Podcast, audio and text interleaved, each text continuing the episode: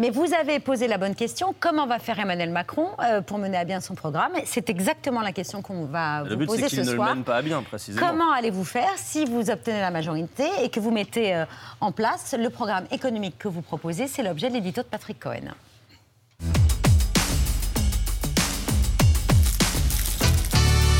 Patrick, vous vous êtes donc penché sur le programme de la NUP en matière de pouvoir d'achat et de lutte contre l'inflation. Opération Robin des Bois, je détrousse les riches pour donner aux pauvres. C'est le titre trouvé par Jean-Luc Mélenchon et Julien Bayou, mais à préciser ce dernier, ce serait une opération Robin des Bois légale. Entrons dans le détail.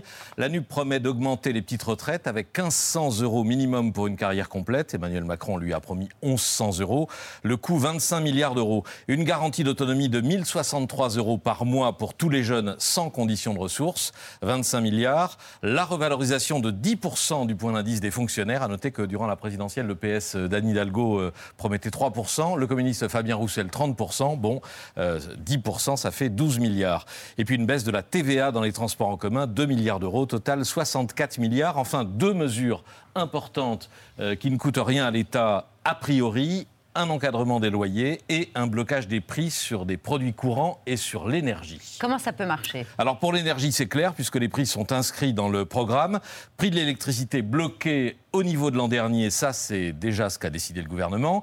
Prix du gaz ramené au niveau de 2017, là ça revient à baisser les tarifs de moitié. Les distributeurs n'ont qu'à pomper dans leur profit, a dit Jean-Luc Mélenchon. Même chose pour le prix de l'essence, qui serait ramené d'autorité à 1,30€ pour le gazole, 1,40€ pour le samplon 95, soit environ 70 centimes de moins qu'aujourd'hui, et même 90 centimes si vous enlevez la, la ristourne gouvernementale de 18 centimes. Sachant que pour un litre d'essence, il y a à peu près 25 centimes euh, de raffinage et de distribution. Est-ce que les pétroliers, qui font, euh, c'est vrai, euh, de gros profits, est-ce qu'ils continueraient à vendre à perte de près de 70 centimes par litre? C'est une question. Et pour les autres produits courants? Alors là, c'est moins clair. Le programme de la NUP, comme celui des Insoumis, évoque un panier de 5 fruits et légumes et une série de biens courants, pâtes, maïs, habillement, dont les prix seraient décidés, je cite, en concertation avec les producteurs. Mais l'intérêt des producteurs et notamment des agriculteurs, c'est pas du tout d'avoir des,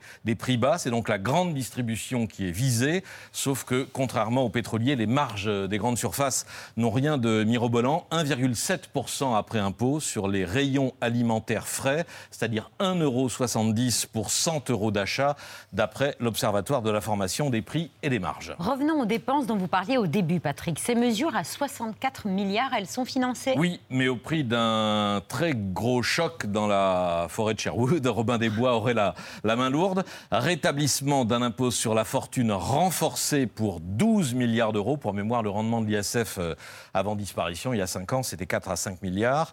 Rétablissement de cotisations sociales sur les heures supplémentaires, l'épargne salariale, l'intéressement participation, les dividendes et les rachats d'actions, 20 milliards.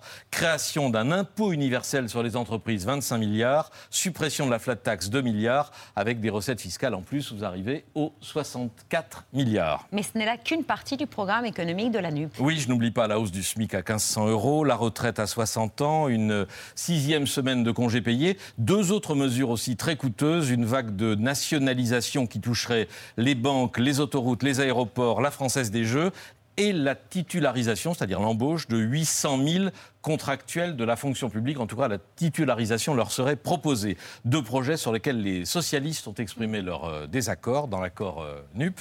Mais en tout, le projet de la NUP prévoit 250 milliards de hausse des dépenses publiques, soit 10% du PIB. Robin des Bois aurait les poches pleines et un carquois tout neuf.